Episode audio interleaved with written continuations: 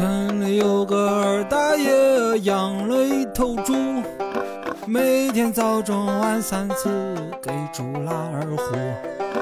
二大娘说在家里他还不如猪，原来那头猪是重点保护动物，不懂得太多，所以不敢说。日子很漫长，所以。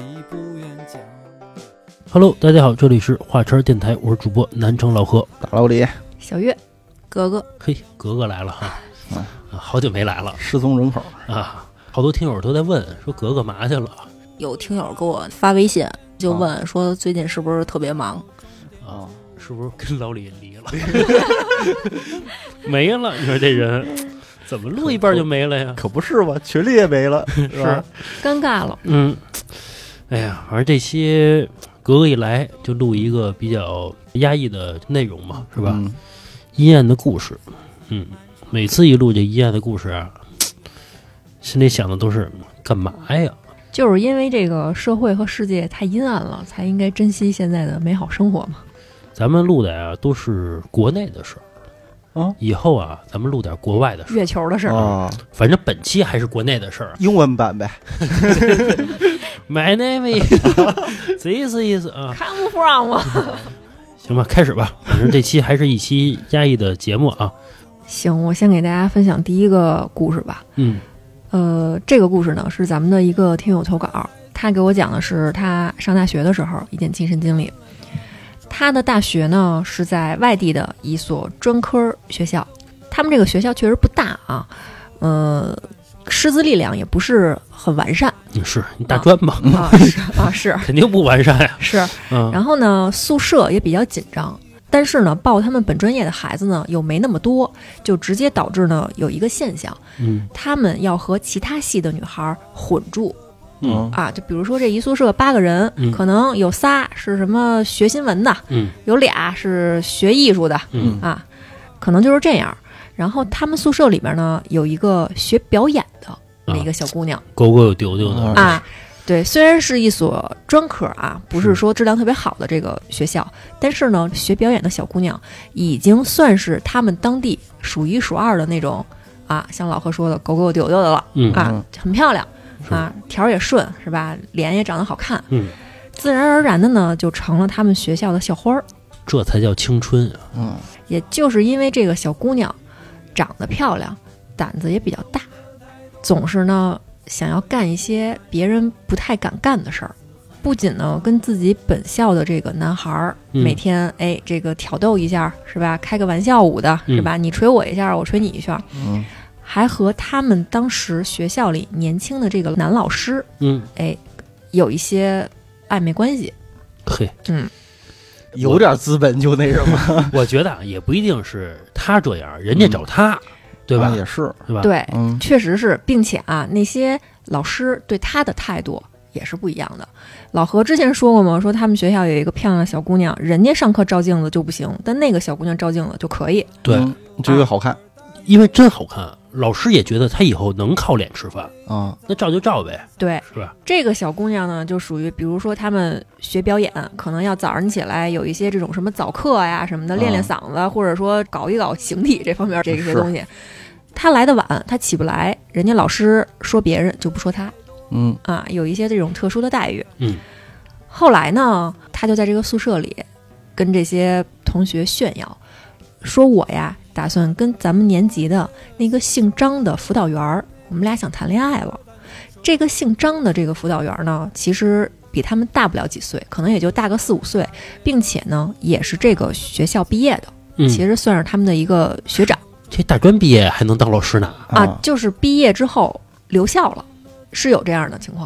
啊嘿，然后这女孩这么一说呢，他们宿舍里的人啊，没觉得人家是说瞎话，因为这女孩啊确实是够漂亮。嗯果不其然，没过多长时间，看见这两个人就经常出双入对的在食堂一块儿吃饭。嗯，也确实是因为他们这个学校所谓的这个等级制度吧，是吧？嗯不是那么森严，其实也算是一种变相的师生恋嘛。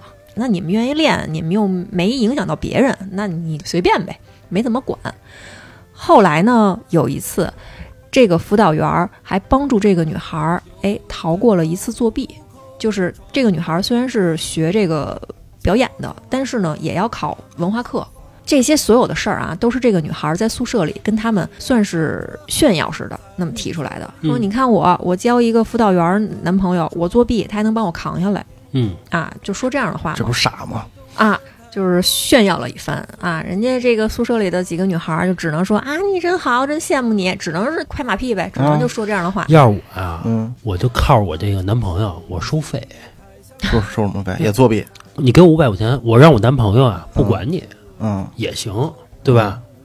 嗯我看做买卖 还是你我这个头脑啊？是吧？后来呢，这个事情的转折就出来了。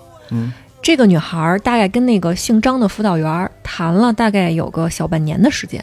嗯。嗯。啊，谈了小半年之后呢，女孩儿有点腻了，想分手。还是因为太好看，不珍惜，你知道吗？对。啊，啊，想分手，但是呢，分手啊又怕这个辅导员儿报复她。哦，啊，想着我都在一个学校里，并且呢我还有短儿捏人手里了，嗯。是吧？并且当时啊，这个姓张的这个小哥哥呀非常上头嗯啊，特别喜欢他。那么我这时候我要跟他提分手，他很怕那个辅导员报复他嗯嗯啊，并且呢，还在这个宿舍里就问这些女孩儿说：“你们给我出出主意，我应该怎么跟他和平把这个手给分了呀？”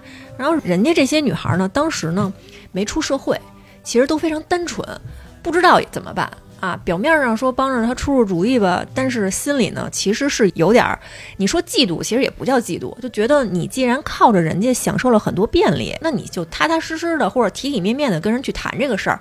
你老想着说偷机取巧或者给人甩了，觉得这女孩儿挺没意思的。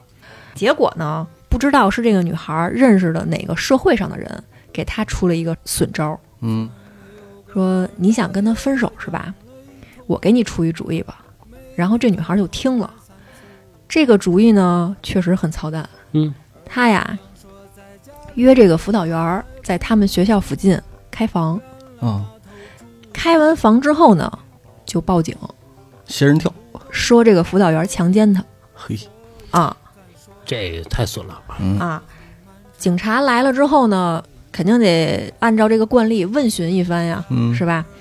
这女孩儿哭哭啼啼，嗯抹着眼泪儿说：“他把我叫过来，说要给我讲一下这个期末考试的事儿。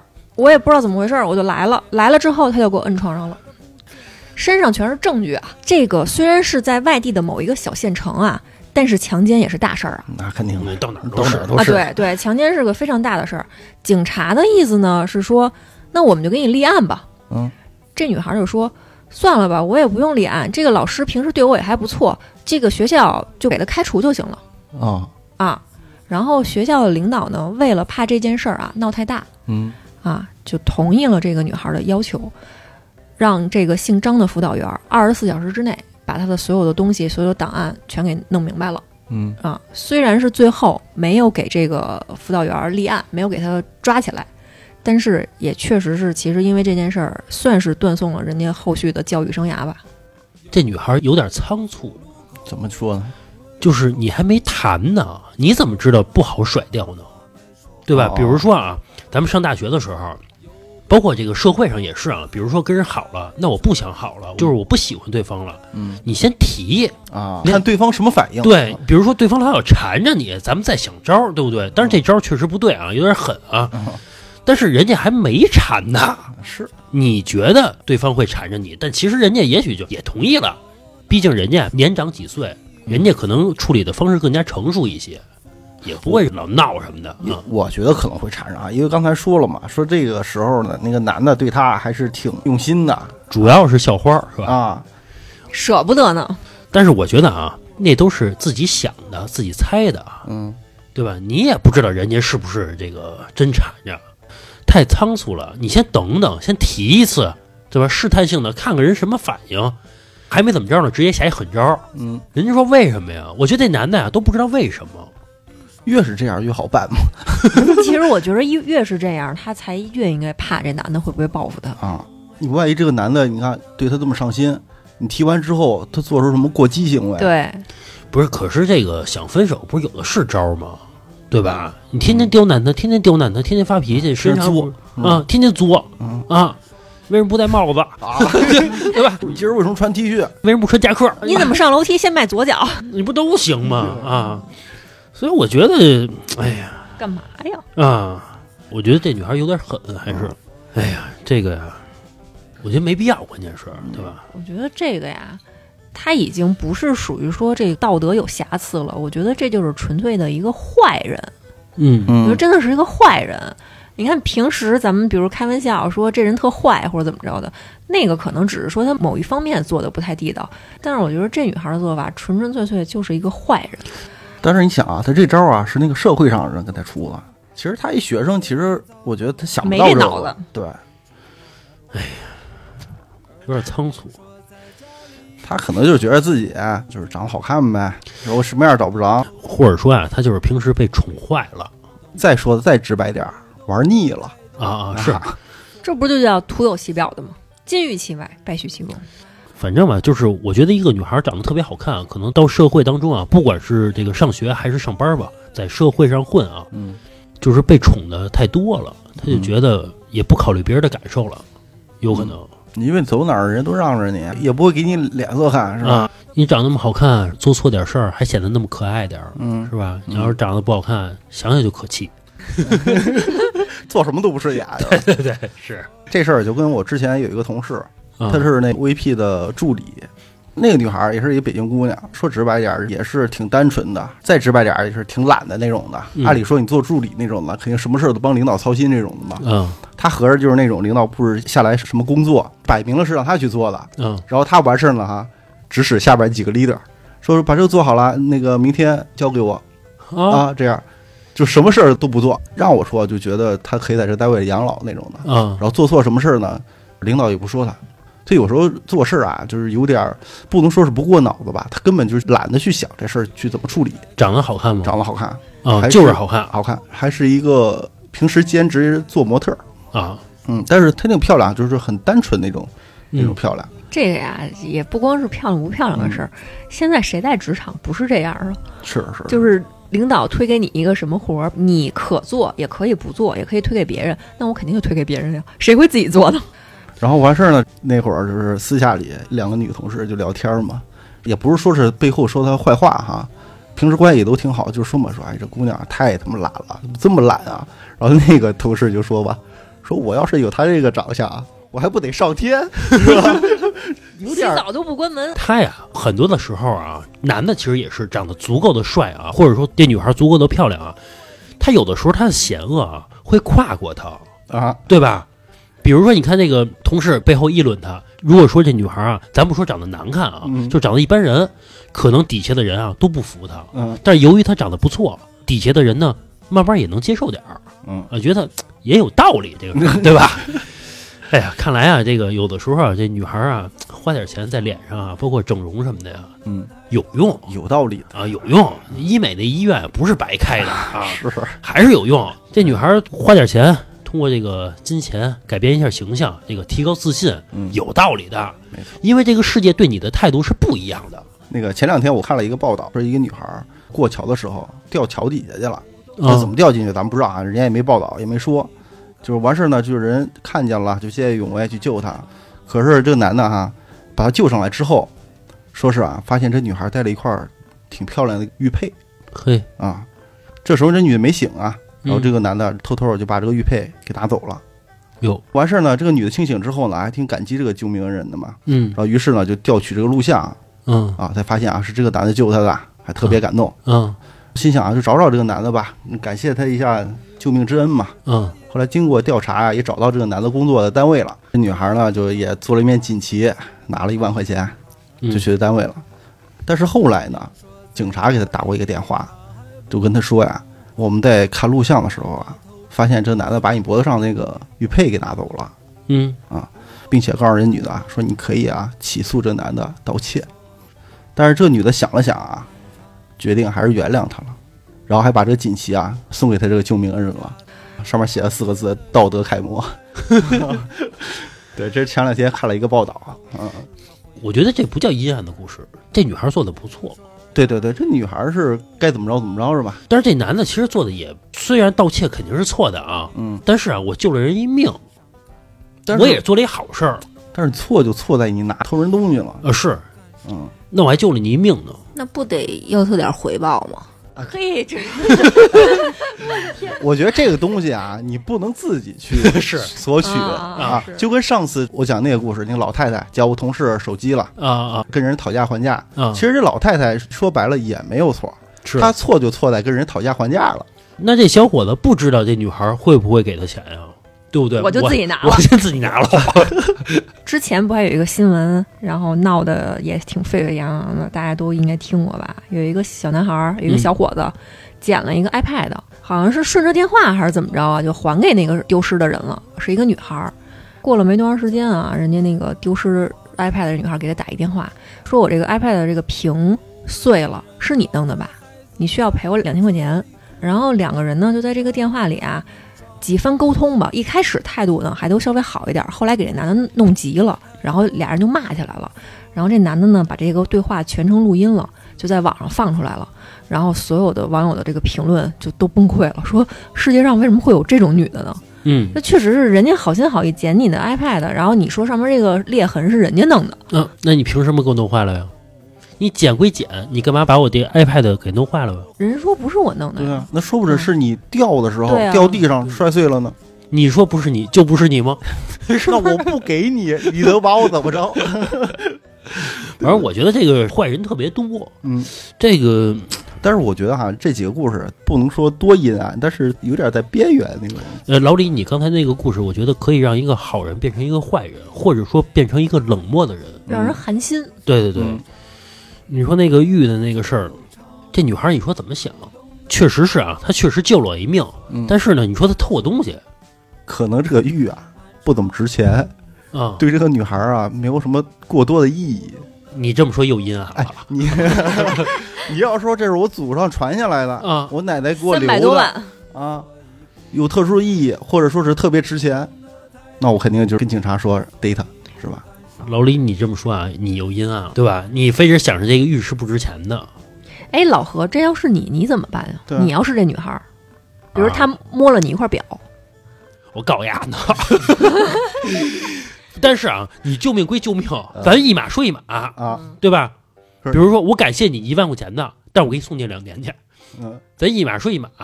嗯我觉得是啊，钱我还照给你，我给你，但是你给我进去。咱一码说一码。哎，格格，要是你，你怎么办呀？我之前啊捡着过一个人的手机，嗯然后后来我就搁在我们单位的那个售票窗口那儿了。嗯后来一会儿那个手机就响了，嗯啊，然后呢我就接了，然后我说在哪儿哪儿哪儿哪儿，然后捡着的，然后我说你来哪站哪站，然后你就过来取。人家倒是也没什么，整个啊那屏是都碎了，嗯，人没说管我要那屏钱，但是呢。我也挺生气的，就是拿起来就走，连声谢谢都没说。哎，这种特讨厌，嗯这种特讨厌。包括马路边问路的，嗯问完我啊，我跟他指完路啊，啊啊扭头就走。啊是，我觉得那特上来就哎哎，啊，就是一上来就哎，那哪哪哪怎么走？对对对，我他妈该你的那种感觉是哎吧？，我觉得你那个事儿啊，可能人家兜里已经准备好两千块钱了，过来一看就屏碎了，啊，我不骂你就好事儿，得打一瓶，打一瓶啊！我估计是，我也甭谢你了，你啊，你也别赔我钱，得了这事儿。总之啊，我觉得这些故事啊，让人心寒啊。我觉得刚才你说那个一码归一码是这么回事儿，你起码哈，就是把你自己该做的事儿做完了就行了。如果对方啊不是什么坏人啊，肯定都会有一定的良知了，是吧？该感谢还是会感谢的。啊，要是你，你怎么办呀？比如说救你了，嗯把你那串儿什么的摸走了嗯，啊，那我得看看这串儿多少钱啊，就一万多，一万多，嗯那可能早急了。好说好商量啊 就啊！你还我，你还我，就当我给你一万块钱买回来，啊，等于说救了你一命，然后你花了一万块钱，是吧？啊啊！然后啊其次呢，我再给他做遍锦旗。也是一码说一码，对吧？对对，就相当于是不给他钱了啊啊，给他一面锦旗的得了。小月你呢？我应该不会报警，我可能一开始也跟老李似的，好说好商量。还是那句话，先看这东西对我意义到底大不大。两万两万的话，我觉得我先跟他商量商量，嗯，这个东西呢，你还我，我我给你五千，你看我没拿啊，我没拿哦。如果要是这种态度的话，啊那就报警。啊。如果说他你怎要是么能证明我拿了啊？有录像啊，就是你问我的时候，我不知道有录像啊啊，我不承认。嗯，那我可能还是会告诉他是有录像的。啊，您看这录像在这儿呢，你把东西还给我，我给你五千。嘿，我卖了。那、哎这个人我觉得不会傻到这种地步。对我我也觉得是，这不就找呢吗？这不就是？哎不是，那有那种啊，说有录像的，然后他突然就倒地上了，说你吓着我了，然后反而讹他，咱们这个太过阴了，这个就是连环计啊！世界没法充满爱了。你给我套路，我再反套路，你再反套路，你这个就是相当于是你撞了人家之后，你也躺下了是吧？啊！哎呀，总之啊，我觉得就不能客客气气的，不管是问路啊，包括什么在生活中你麻烦别人了，客气点儿，说声嗯谢谢什么的。嗯，其实我觉得让世界就能充满爱，我觉得挺好的，对吧？是你这个老他妈不客气啊，你不客气了，那个人下次对别人也不客气啊啊，一个传一个啊！对，这不是连锁反应吗？啊，就是这么回事儿嘛。然后世界就不客气了嗯啊。行，格格，你再来一故事我讲一个同事跟同事之间的事儿。啊我们那儿有一个专门在综控室里看走车情况的这么一个同事，啊他和安全员儿这个是一个男孩儿。嗯这男孩儿啊，每天晚上啊，运营结束之后，就愿意出去吃个烤串儿啊什么的，或者呢出去找他的女朋友去。啊地铁站晚上都会锁大门儿，啊是不允许你出站的。嗯然后这个男孩儿呢，就得管查监控的这个呢要钥匙，嗯他就是为了巴结他呀，没事儿买个水，买个奶茶，嗯请吃个炸鸡，到最后是什么呀？午饭管，晚饭管，下了夜班早饭也管。这才挣多少钱呀？啊啊，全砸进去了。嗨，这不是有时候得出去，然后再见个女朋友什么的吗？哟，那这一个月开销不小啊！你发现了吗，老李？嗯就有点权利就拿人你合着是你得养活俩人 啊啊？你出去还给女朋友吗？啊再！出去再自己吃点串儿，是，然后再给这个同事再买点吃的。嗯，这有点权利啊，就他妈拿人嗯，这个宗控呢，是嗨，吃人嘴短嘛，表面上啊是跟他关系什么的也都特别好，嗯，但是呢，这就属于啊胃口越来越大。嘿，相当于是那个男同事贿赂他呗。对对对，就是贿赂他，对，就是为了哎拿个钥匙什么的方便嗯啊。嗯吃的呢，可能就是从一顿中午饭，比如说三十多，嗯然后呢就就愿意吃好的，那中午可能就是披萨，披萨可能然后呢还想再往上加寿司啊什么的，好家啊！哎，姜太乌二了啊，都得往好里点。这他妈天天吃这个，你们那点儿工资 你们那工资啊，吃两顿蒸菜味快没了都。是对，本身工资就那么点儿啊，他老这么请，他哪请得起啊？是，嗯后来这男孩就是有点不乐意。有一次啊，有一个业务上的一个考试，大家考完试都走了，嗯然后但是这个女孩呢，她没走，嗯，直接就去那个领导的办公室了，就给扎针儿去了。哦，捅去了。哎，就说什么呀？说哪天哪天，然后呢，谁谁谁开车就出去了啊，是经常性的，吃的都喂狗了。那领导不会问这钥匙谁给的呀？自己拿的呀。我们那钥匙是有备份的，在某一个屋里有一串钥匙，中控室还有一串钥匙哦，嗯啊，我们是有备份的。等于他等于是拿的备份的那个钥匙。嘿，等于是没他什么事儿，对吧？哎，对，没他什么事儿，只是他发现了。他不提他吃饭的事儿啊。哎，那那他能提吗？然后后来这领导就知道这个事儿了，嗯暗中的观察，调取好几天的夜班的录像，发现问题了，就看这男孩呢是经常大半夜的，哎，嗯就进进出出的。嗯然后后来领导就找这个男孩谈话，嗯，然后就说你什么时候出的站，你什么时候回来的，我都清清楚楚。刚开始是不承认，嗯然后你要说这男孩啊自己走，也就自己走了，也就算了。他有的时候啊，他还叫别人哦哦，一块儿出去玩儿去。吃个串儿啊，喝个酒什么的。那喝酒我们是明令禁止的。嗯那下了班不行啊？下了班儿的话，你爱怎么喝怎么喝。你这个夜班儿不属于正式休息，你还是属于在站里呢，也算是计入工时的。后来呢，就下通报了嗯啊，这事儿就挺严重的。嗯，这个人直接就是被开了。就为了口吃的干嘛呀？关键是这样的，比如说啊，综控室这人就是负责监控这个人嘛，应该啊工资不是特别高，但是啊这人呀特别馋，我呀可逮着一饭票了。啊，啊，赶紧吃！结果这个嘴啊，越吃越刁。最早啊，吃的是农夫烤鸡，慢慢就得肯德基，慢慢然后就得永顺炸鸡，对吧？鸡越吃越好啊。这就叫什么呀？贪得无厌。今儿人家给你一块糖，你觉得人不错，明儿啊不给就不行了。哎，我听那格格说啊，他是从什么开始的啊？从饮料，对吧？甜水儿嗯变成晚饭嗯，晚饭完了之后呢，变成午饭和晚饭，嗯有的时候再来一早饭，对吧？然后这个呃一日三餐加上饮料全管了之后，你还要要求升级，对吧？消费升级，这男的花在他身上的钱，应该比花在自己女朋友身上的钱要多。啊，你想最后都正太无二了，他干脆跟这女的在一块儿不完了吗？也没准啊，这女孩啊喜欢这男的，因爱生恨。因爱生恨了啊！你平时啊老找你女朋友玩去，我喜欢你，那我又没有办法，没法直说，我就啊加码儿，嗯呃，没有办法啊，嘛。合着到最后你没钱了，你直接就不去找你女朋友，对，你就跟你就跟你 你就跟我一块儿值夜班儿，啊不就完了吗？你每次出去，比如成本是一一两百块钱，对吧啊？你不花你三百，啊，我花你三百，完了呗，对。你跟我在这儿一块儿猫着呀，一分钱不花，对，咱俩一块儿，你怎么选择。咱俩一块儿在在这个上班的时候，咱俩甜甜蜜蜜的，对吧？沏点果汁儿什么的就行，对吧？也不要钱 来碗豆汁儿，啊，也很便宜，对吧？我不知道存不存在这种我觉得这可能性种可能性很小。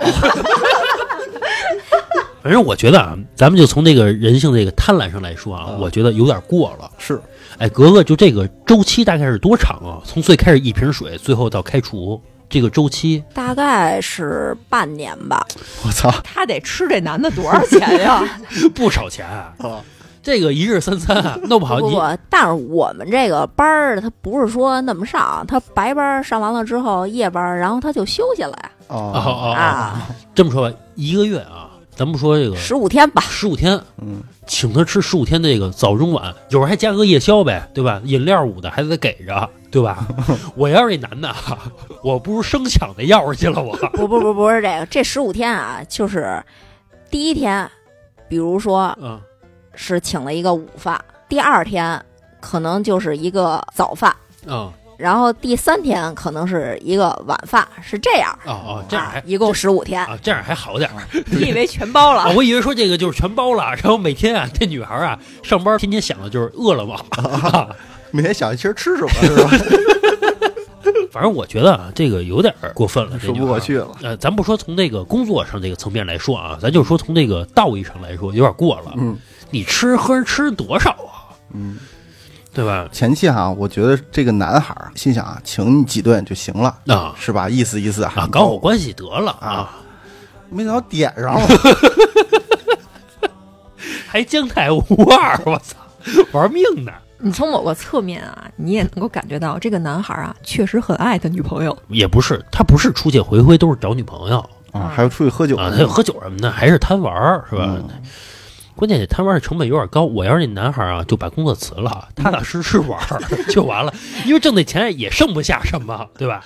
没必要。你辞了没钱玩儿，哎呀，反正这个也没什么钱玩儿，这个也全花光了啊。哎呀，行吧，小月再来一故事啊。行，我接下来再给大家分享一个咱们的听友投稿啊。这个小哥哥呀，跟咱们这个大飞是同行，嗯啊，也是搞建筑的。嗯大概得是二十多年前，那时候也就是九八年、九九年的时候，嗯他呢大学刚毕业。要这么论呀，不是小哥哥，人是大哥了。毕业之后呢，他的这个母校啊，他的这个建筑的这个学校啊，给他分配到了一个小县城里面，说你先到那儿啊实习一段时间，那块儿呢正好有个工地，嗯啊，你就跟着那些咱们这边的学学校的一些学长学姐，你就上那儿啊实习一段时间就去。嗯，锻炼一下。对，那会儿呢刚大学毕业，啊，也算是从这个象牙塔里出来，一下呢就给人扔工地上去了。是，你可想而知，那过的那是什么日子啊嗯？这整天这个昏天暗地的，是吧？跟着一帮这个糙叔叔们一起生活啊，住在工地，吃在工地，过得非常非常痛苦。其实和民工啊没有特别大区别。对，嗯可能区别就是他跟那些民工叔叔戴的帽子色儿不一样 啊是嗯啊，这就是唯一的区别嘛。但是呢，人家那些民工叔叔啊不吝你那是啊，你能怎么着？你一个小逼崽子，你能怎么着对啊？不吝他，然后对他态度呢也不好，还老挤兑他，拿话勺到他。嗯啊，人家二十出头刚毕业，人家民工叔叔啊，一瓶白酒放那儿了，干了吧是 啊！你说人家这不欺负人家吗？你这个喝酒去玩文的你不行，打架你也打不过呀，文武你都不行，对吧啊？，就干嘛嘛不行。啊所以呢，他在工地里啊，很受挤的，很受气。唯一对他不错的呢，就是一个比他大两届的一个学长，嗯因为他这学长啊也是这么过来的嗯是嗯啊，对他呢还算和善一点儿。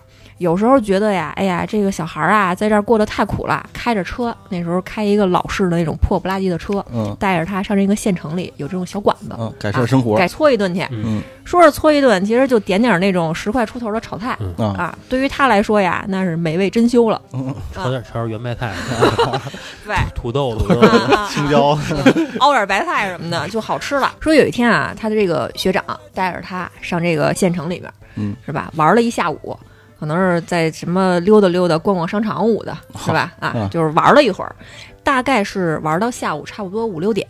哎，那咱就开着车回咱那个工地去呗。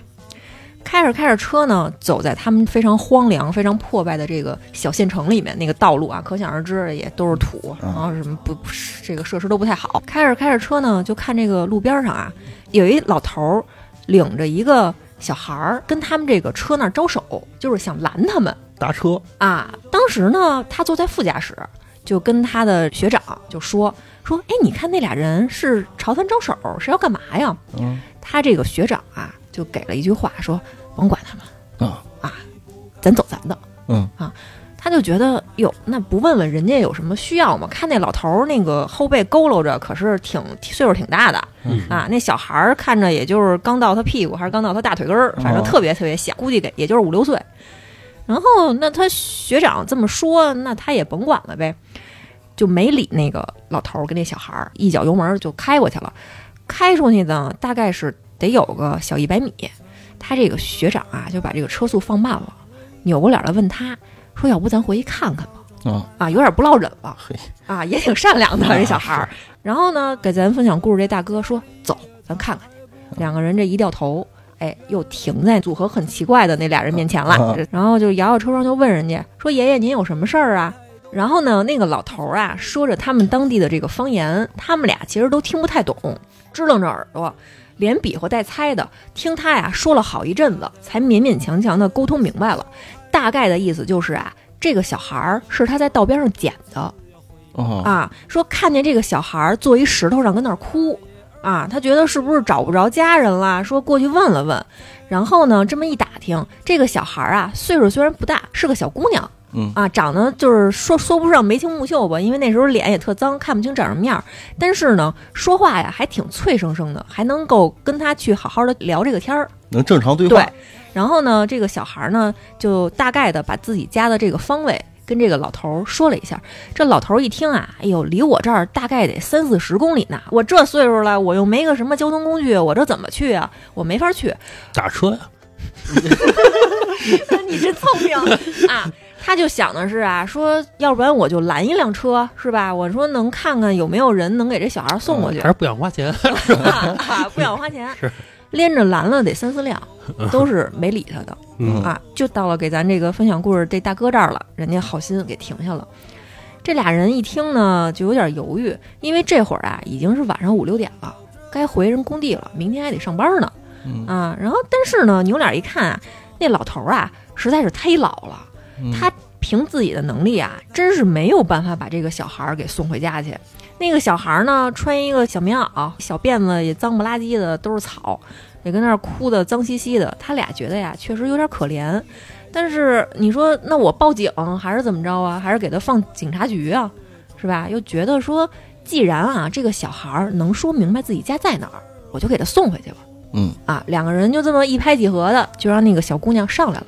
嗯啊，跟这个爷爷说了声谢谢，我们俩给他送回去了，就问这个小孩儿你家在哪儿啊？怎么怎么走？这个小孩儿呢，知道自己的村子叫什么名儿，但是这么小的小孩儿，他哪知道怎么走啊？三十公里，他不知道。那个时候也没有导航，怎么去叫张村的这个地方呢？嗯只能是开个几公里，就找这个路边的人去问路去，人家给他们指，他们再继续开。开着开着啊，给咱分享故事的这大哥说：“哎呦哥，我真的太饿了，咱嗯要不路边上先吃碗面，咱再去送这孩子吧。”然后他那学长跟他说：“你还用担心这个？人家家丢了孩子了，你给送回去还不能管你一顿饭呀？嘿，啊，人说的其实也、也没错，没错，是吧？嘿，这家伙啊，人说的有心计，他一听这个，行，那就吃人一顿去。我们开了三十多公里给你送孩子呢，嗯，是吧？就继续往前开呗，就这么开个四五公里一问，开个四五公里一问，三十多公里的这个路程啊，他们俩得开了两个多钟头才到。嗯啊，开了两个小时，走走停停嘛，对，走走停停的。然后呢，到了这个小姑娘说的这个叫张村儿的那么一个地儿，反正看着也破破烂烂的啊。嗯到了这个村儿里面了，因为这个小姑娘说说她爷爷张村儿嘛，都管我爷爷叫张老头儿。啊，村里老头儿可多着呢。然 后那他说那我就打听打听呗。到了村口啊，看见一个老太太，摇摇车窗说问问说奶奶，您这是有一张老头吗？人老太太说我们这张老头可多了。哦，人老太太说说我们这儿张老头可多了，你找哪个张老头啊啊？人家这么一听就给问卡了。这个时候呢，这小姑娘啊，从这个车后座探出一脑袋来嗯，说：“奶奶是我。”我啊啊，说了这么一句话，他认识这老太太。嗯啊，这老太太一看就是，哎呦，宝贝儿哦，就赶紧把那个扁担给放下了，嗯说这不是小四儿家那个孙女儿吗？嗯啊，然后这俩人估计一猜啊，估计这这个小孩儿的孙爷爷可能叫张老四啊，嗯啊，排行老四，啊，对，那就说呗，那这个老四住哪儿啊？啊，张老四住哪儿啊？然后那老太太一指，说就在那个前面哪儿哪儿哪儿哪儿，你们去就行了。嗯哎，这就开着车在这个乡间的小路上哇哇哇那么开，开到了张老四家啊，就把这个小孩儿给抱下来了，敲了敲门。这个院子呀，那真是没法再破了嗯啊，就是。九几年，然后外地一个四五线小县城的这么一个农村，非常非常的破，那个门呀几乎没有什么这个挡风的这种功能了。嗯啊，敲了敲门就进去了。这一开门，看见一老头儿站在院子中间，莫非这就是传说中的张老四啊？估计这就是那张老四。不出意外的话，嗯。就是他了。说这老头儿站在院子中间，嗯手里拿一瓢，看那样啊，应该是就是要做饭的，因为嗯旁边有一炉子，上面咕嘟咕嘟的，也不知道是熬着什么的，可能是是。粥还是面条什么的。嗯是。然后呢，张老四看他们敲门进来了，这个小姑娘啊，立马就冲过去了，就抱着那老头儿大腿，说：“爷爷，啊，没张老四没跑了呀，是，肯定是张老四啊。嗯 肯定就是张老四了呗。”嗯。呃，按理说啊，张老四你说丢了孙女儿了嗯，啊，你肯定得着急呀、是你肯定得着急吧？对，嗯你哪有心思去做饭啊？你得报警吧？是你得什么让这个所有人这个乡里乡亲的帮着去找吧？对，嗯你看这张老四慢悠悠的，慢悠悠的拿着瓢，拿着瓢，对，在这个院子里面做饭呢。看见这个小姑娘进来，嗯就是眼睛里丝毫没有惊喜啊，她啊不可能孙女儿丢了，她不知道啊，是，愣了一下，然后抬起脸来看着给她送孩子这个俩人，说：“你们给他送回来的嚯，啊？”说了这么一句话，给咱分享故事大哥就愣了，说：“这不是废话吗？人家小孩怎么从三十多公里之外回来呀？是啊，就说了一句说说老四爷爷嗯啊，说说是是我们给送回来的，我们看见他在这个路边上，呃，我们就给捎回来了。然后还饿着呢，嗯，啊，张老四连瓢到现在都没放下，也没迎出来说还和楞那粥呢啊，还想着这粥呢，就看着这俩人，丝毫没有感谢之情啊，并且呀，还有一丝失望嘿，嗯啊。然后看张老四就这个态度，嗯是吧？咱甭说什么感谢不感谢了，什么钱不钱的，瓜果梨桃的就都甭说了。啊，晚饭呢也没混上这么一顿你粥你也别想喝啊呀。。然后张老四就说：“啊，行，那你们走吧。”嘿这老压性呢啊，就说了这么一句话。然后这俩人呢，也算是初出茅庐，对这个社会啊一片热诚之心呢。嗯结果呢，被泼了这么一盆凉水，这个也觉得特奇怪。这个迷迷糊糊的说：“那咱就走吧。”出门要去取他们这个车去。嗯取他们这个车去之后呢，咱这个大哥就问他那学长说：“你说这个孩子是不是就是被他爷爷给扔的呀？”因为从他种种的这个迹象看来啊，他完全是不欢迎这个小姑娘回来的。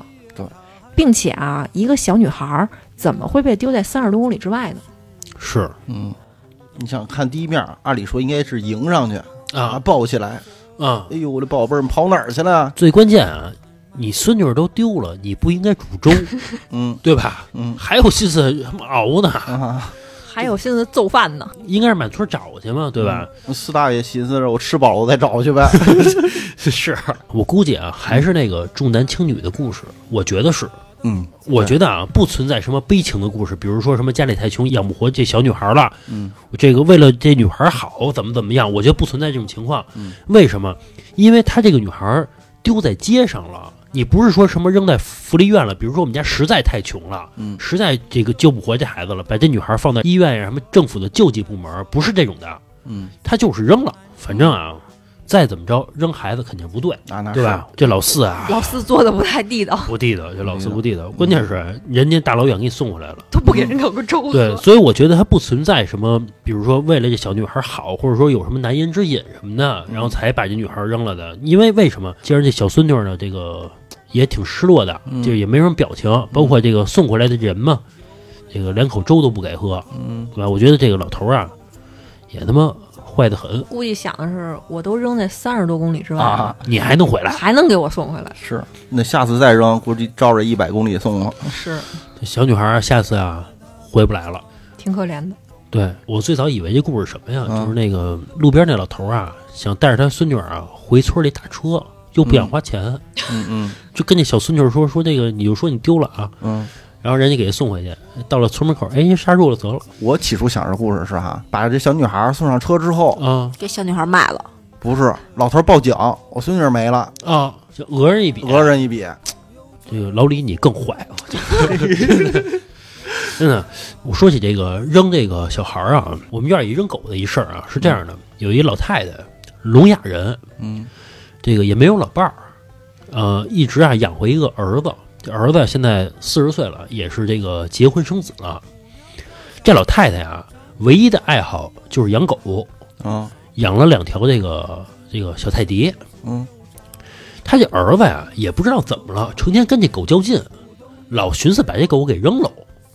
可能不喜欢吧。是不喜欢，关键是他妈这辈子就喜欢狗，嗯说我这没狗啊，我活不了。嗯他儿子呀怎么干啊？说你你要养啊，养一只，嗯然后另外一只狗啊扔在这二十公里之外了，啊，这狗找回来了，自己跑回来了。跑回来了啊。这儿子呀后来又扔了一回，啊，没回来。照的远了送呗。对我估计这回操，你不是二十公里不行吗？一百公里你跑不回来了吧？啊，即使你能回来，这路上有可能发生危险啊。反正挺操蛋的，我觉得没必要。他儿子是不是寻思着两条家里太闹腾？有可能，但是他妈就喜欢这个，因为他妈也没老伴儿，因为这个他妈是聋哑人嘛，也没法沟通嘛，所以就是听那物业说的啊，这事儿。嗯之前我们那个小区里面也有一条流浪狗啊，它只在那个小区里面转悠嘛。嗯我们寻思着，流浪狗可能跑小区里来了、嗯啊，然后平时有人给它吃了，待这个小区里不走了。嗯那会儿我们还经常就给它买点火腿肠过去喂它了。后来有一天，就听一个大爷说，说那个这狗啊是那个几层几层的，嗯说他们家呃也是养了好几只，说是把这只给扔了，但是这只呢啊一直没出小区。哦哦，家里是养了一个大松狮，然后那个小狗就不要了。我觉得这种挺操蛋的。你说你真是不把这个生命当回事儿哈，嗯，就是你毕竟养了那么多年的，有点感情吧？你这个说扔就扔，嗯，我觉得要不你别养。对你别养，你让你别人家养养，你玩会儿摸摸得了呗。你你要养，你就为它负责一辈子吧，对吧？反正挺操蛋的啊。嗯，行吧，这个时间也差不多了啊。这期啊，其实没有那么的，压抑是吧？我觉得咱故事好像没有之前那么药力那么足了。对以前都是伦理啊，就涉及到这方面了。对，我觉得挺好的，就别每次一录《阴暗的秘密》啊这种节目，闹得咱们心情也不好。对，我觉得这种挺欢乐的调侃出来也还行，是吧？嗯是，行吧，这期时间差不多了啊，就到这儿吧，拜拜。你家的二大爷嬉笑开了眼哎，二大娘说二狗子要回来吃饭。我说二大爷二胡拉的不简单啊，再看那头钟点柱，突然很伤感啊，不懂得太多，所以不敢说，日子很漫长，所以不愿讲。不懂得太多，所以不敢说。很漫长，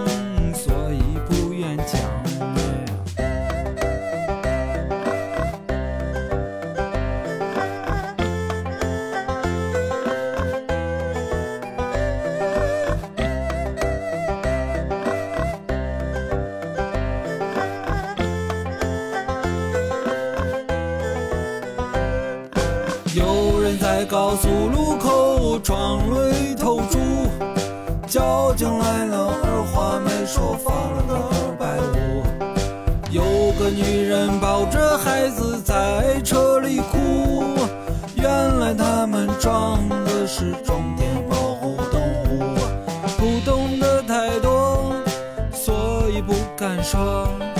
日子很漫长，所以不愿讲。我拿出手机拍下了这一幕，附上了文字，重点我，赞无数。为啥重点猪都爱听二胡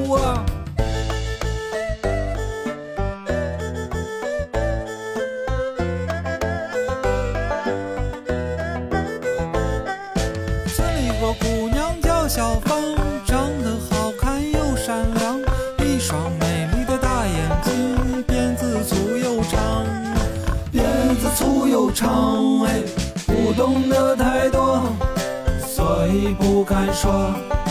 日子很漫长，所以不愿讲。不懂得太多，所以不敢说。日子很漫长，所以不愿讲。不懂得太多，所以不敢说。